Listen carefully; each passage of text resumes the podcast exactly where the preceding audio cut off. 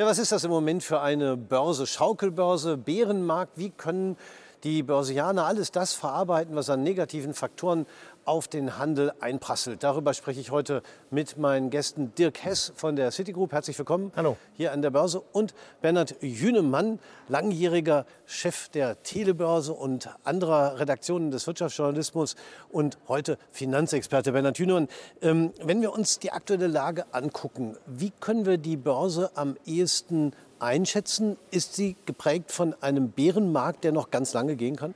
Also auf jeden Fall ist es ein Bärenmarkt. Wie lange er geht, das weiß natürlich keiner. Aber wenn man sich Charakteristik anschaut, dann heißt es ihm ganz klar, äh, es gibt äh, immer wieder Bewegungen nach unten und dann vielleicht kleine Gegenbewegungen, tendenziell eher nach unten. Äh, da haben wir ja im äh, Juni einen richtigen Ausverkauf erlebt. Von daher hat sich das Ganze wieder ein bisschen beruhigt mit einer ordentlichen Gegenbewegung. Aber das Sentiment, also sozusagen die Gefühle der Börsianer sind extrem negativ. Und das ist ist eigentlich normalerweise ein gutes Zeichen, dass es dann oft eine Wende gibt. Aber wenn man das noch mal genauer unter die Lupe nimmt, dann muss man natürlich ganz klar sagen, also das ist noch nicht ausgemacht. Und die große Frage, die mich also umtreibt, ist, ist das jetzt also ein Bärenmarkt, wie wir ihn oft erlebt haben und wie ich ihn auch schon oft erlebt habe, der nach ein, zwei Jahren vorbei ist? Oder ist das eben eine neue Börsenära, die länger dauern kann und auch dazu zwingt, die Anlagestrategie ganz genau zu untersuchen und vielleicht zu korrigieren? Die meisten rechnen ja mit einer Abschwächung der Konjunktur. Dirk Hess, ist diese äh, mögliche Rezession, sag ich mal, in den Kursen im Grunde schon eingepreist? Ist schwer zu sagen, aber viele denken, dass es nicht so ist. Äh, wir haben ja, wie, wie Bernhard Dünemann sagt, auch wieder so eine, so eine kurze Gegenbewegung gehabt. Ja, das negative Sentiment über allem spricht eigentlich momentan für einen kleinen Stopp. Aber da ist ja noch vieles in den Kursen eigentlich noch gar nicht drin. Also viele sagen, passt auf, wir kriegen diese Gegenbewegungen. Der Markt kann durchaus noch mal bis 13.000 gehen, was er ja auch gemacht hat. Er ist sogar, sogar viel mhm. weiter schon gelaufen wieder, bevor er wieder 10 Prozent korrigiert hat. Mhm. Von daher sagen viele, die 10,5 ist durchaus ein Ziel. Und es gibt sogar den einen oder anderen, der sagt, dass Tief, was wir in Corona gesehen haben, würden Sie auch nicht ganz außer Acht lassen. Wobei da ist noch ein weiter Weg bis unten, was allerdings so ein bisschen in die Karten derjenigen, die spielt, die sagen, Moment mal, wir haben ja noch gar keine richtige BES. Wir haben 22 Prozent Korrektur vom Hoch. Die richtigen Rezessionen oder Krisen, die wir hatten 2000 bis 2003, hatten wir 77, halt schon 72 Prozent äh, Verlust im DAX und 2008, 9 Lehman hatten wir gute 55 Prozent Abgabe im Markt. Und es hat jeweils vier Jahre gedauert, bis es sich erholt hat. Und deswegen sagen sie 22 Prozent in Wahrheit eigentlich ist es noch nicht wirklich viel und würde eigentlich eine Rezession und das, was auf uns zukommt, mit der Energiekrise, mit den niedrigen Sparraten, wahrscheinlich kann das noch gar nicht alles gewesen sein. Ja, also da würde ich natürlich sagen, wir haben am Ende eines Bärenmarktes natürlich immer sowas wie die trendlose Volatilität. Rauf, runter, rauf, runter. Mhm. Und dann haben wir eine Handelsspanne vielleicht im Augenblick von 12.000 bis 14.000 irgendwo, äh, wenn es dabei bleibt. Aber wie Dirk schon gesagt hat, das kann noch mal so richtig nach unten gehen. Damit muss man immer rechnen. Wie groß der, der, der Sell-Off fehlt noch. So der richtige Sell-Off. Ja, der, der war im Juni, haben manche gedacht, das ist der richtige ja, Sell-Off. Aber das heißt also die Kapitulation, wo alle dann sagen, weg, weg, raus, ich will nicht mehr in diesem Markt Markt sein. Wir haben eine Panik und dann geht es nach unten. Und das ist dann möglicherweise auch der Wendepunkt.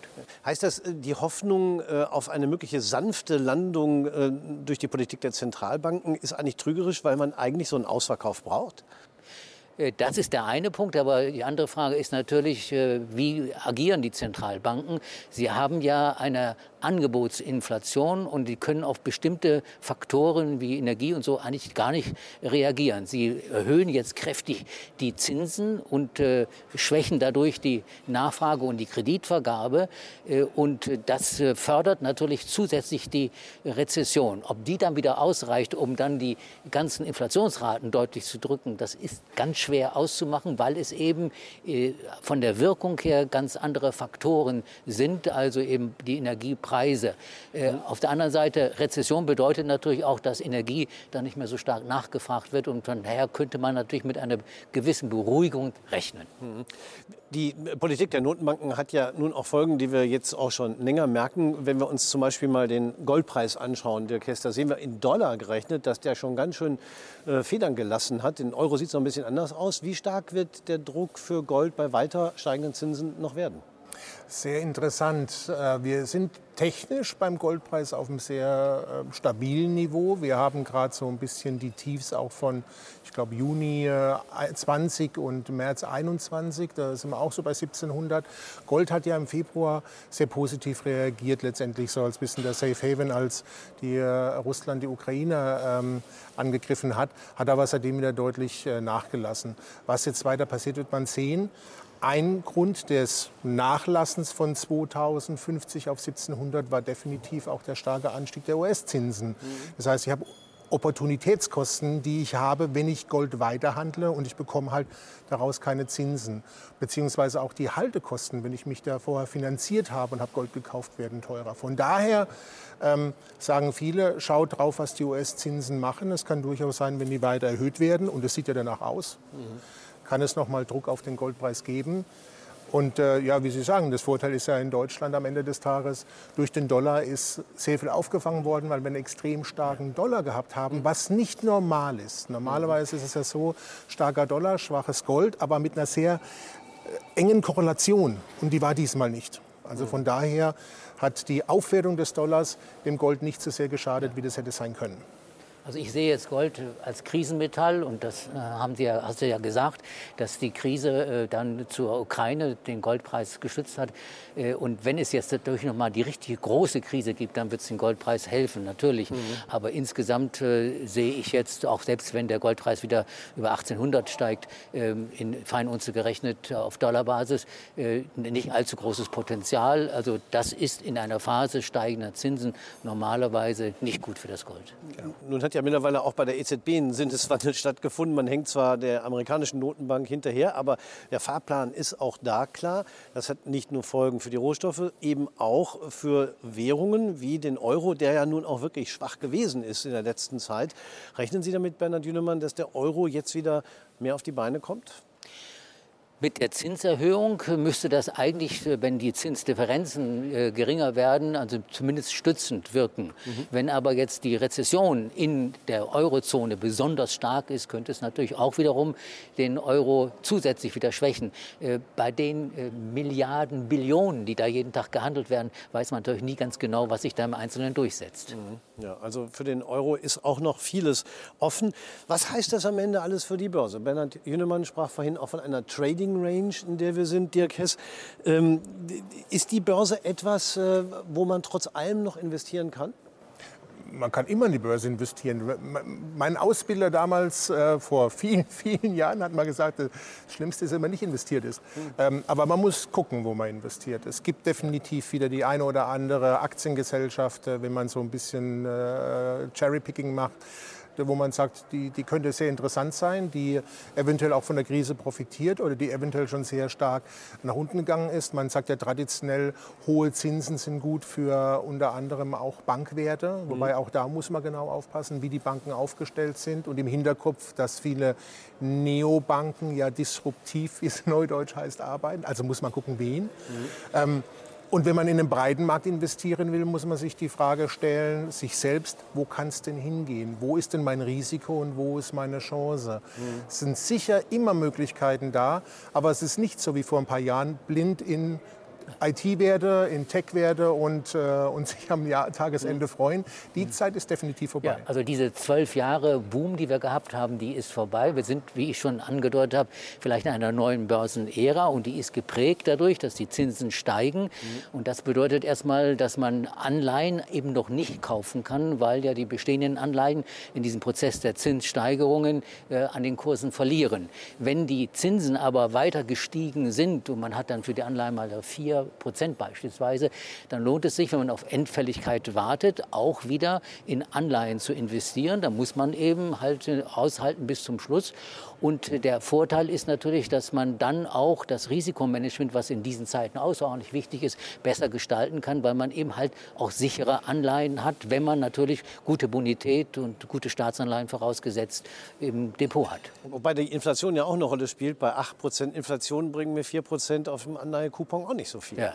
Und 8% Inflation, die Studien sagen das, sind auch nicht gut für die Aktien. Ja. Also die Aktien florieren so bei 3 bis 4 Prozent am besten. Wenn es dann wirklich eine extreme hohe Inflation geht, dann ist also auch der Markt insgesamt äh, stark angegriffen. Und dann wird es also insgesamt gefährlich. Da muss man sehen, dass man sein Geld zusammenhält. Ich will vielleicht auch noch mal die Idee von äh, Dirk Hess aufgreifen, der sagt, es kommt eben darauf an, was man kauft. Und äh, nehmen wir mal an, es gibt Schwächephasen. Was, Bernhard Hünemann, würden Sie da bevorzugt äh, auf der also Kaufliste sehen? Ich, ich würde, ähm, abgesehen von der Frage jetzt äh, Zinsen, Banken oder ähnliches, immer gucken, gibt es sowas wie Megatrends, die also auch wenn alle äh, Bessen vorbei sind, auf jeden Fall äh, dabei sind. Und dann kann man gucken, jetzt in dieser Phase geht es so richtig schön nach unten äh, und sind dann plötzlich diese äh, Themen, die da auftauchen, diese Megathemen, äh, günstig zu haben. Mhm. Also nehmen wir zum Beispiel Cybersecurity.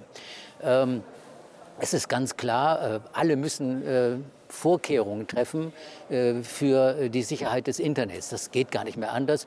Und wenn die Firmen vielleicht äh, wegen der Rezession kürzen müssen, in diesem Fall können sie erst recht nicht kürzen, weil das dann das ganze Unternehmen gefährden würde. Also sagt man sich äh, unter Umständen bei diesem Thema, Cybersecurity lohnt sich, es ist jetzt runtergekommen, da äh, packe ich jetzt ein bisschen Geld rein.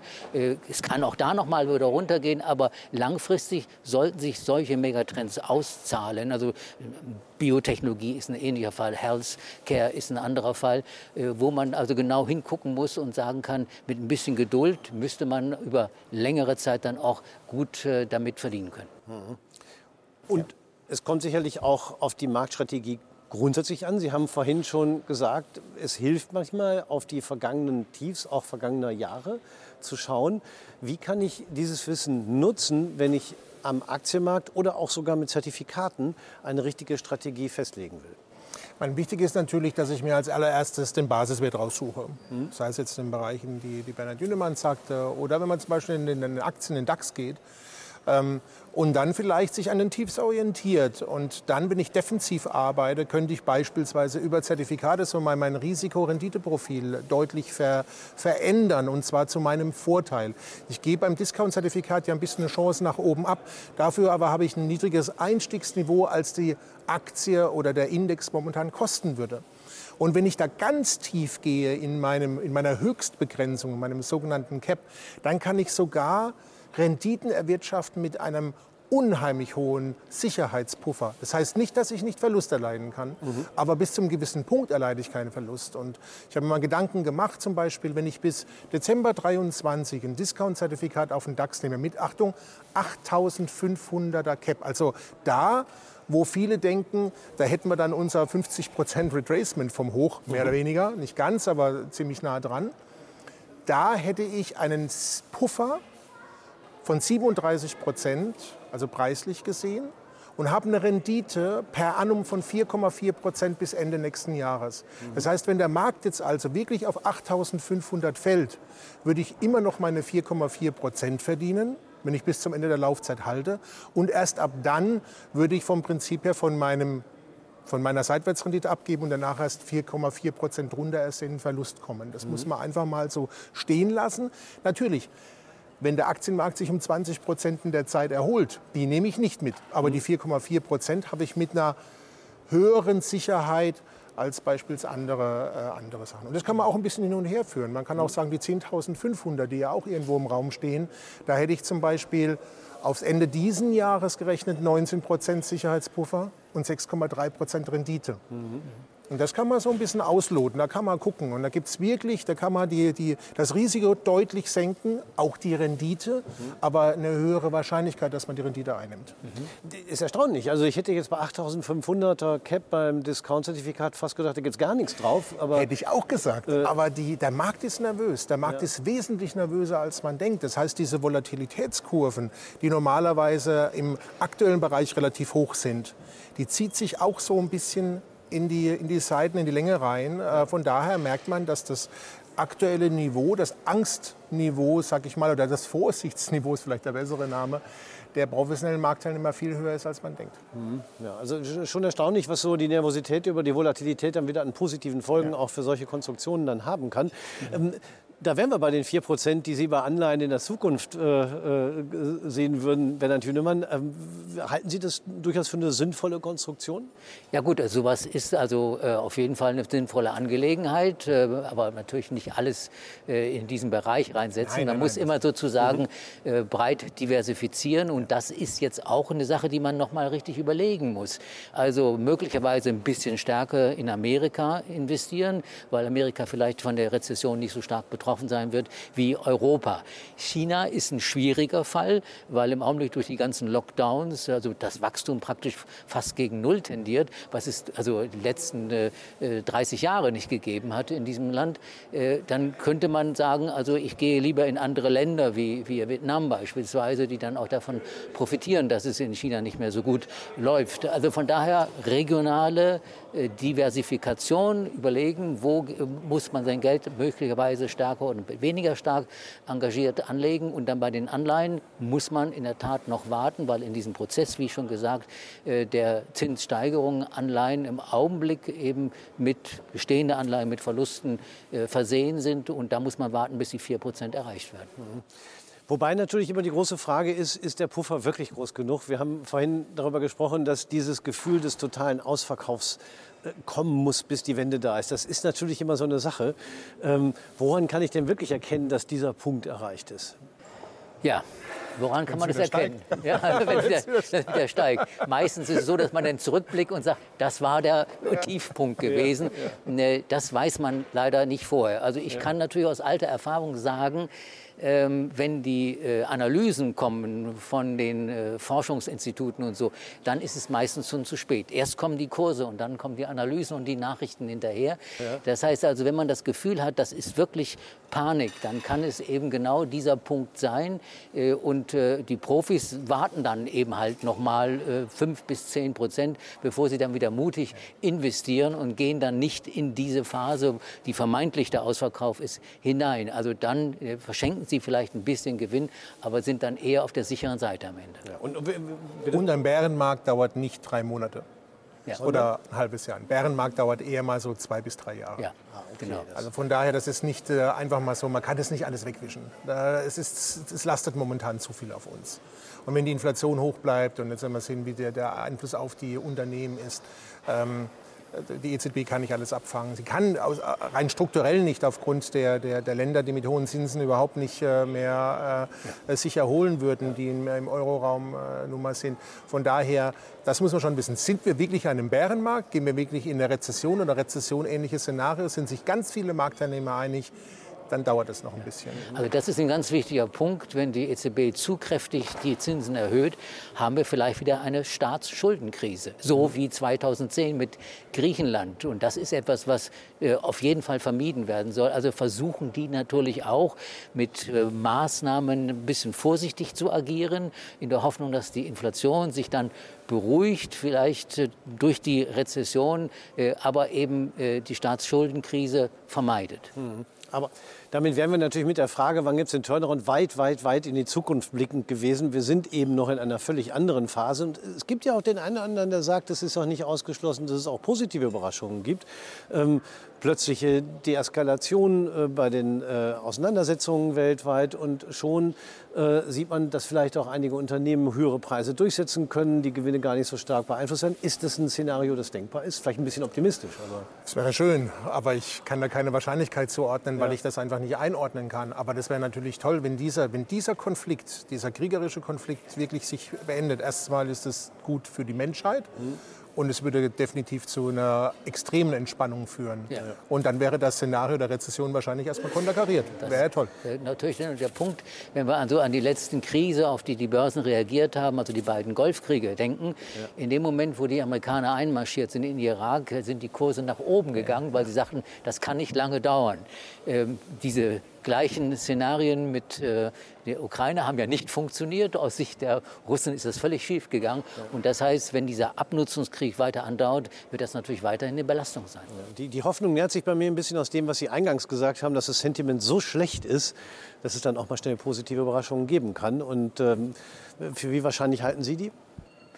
Ja, wenn es so Andeutungen gibt, äh, dass nachdem alles so schlecht gesehen wird, dann mhm. doch ein bisschen besser läuft, das reicht ja schon aus, um dann das Sentiment wieder zu verbessern und dann eventuell auch die Kurse wieder ein bisschen mehr nach oben zu treiben. Das muss noch nicht das Ende sein, aber mhm. wenn es mal wieder ein paar Monate schön nach oben gehen würde, das würde ja schon reichen und äh, uns das Leben noch ein bisschen leichter machen. Ja. Also herausfordernd bleibt der Kapitalmarkt so oder so. Und äh, damit gibt es auch genug Stoff darüber zu diskutieren, in welche Richtung es geht. Vielen Dank für das Gespräch, Bernhard Jünemann Gerne. und Dirk Hess. Und meine Damen und Herren, vielen Dank fürs Zuschauen.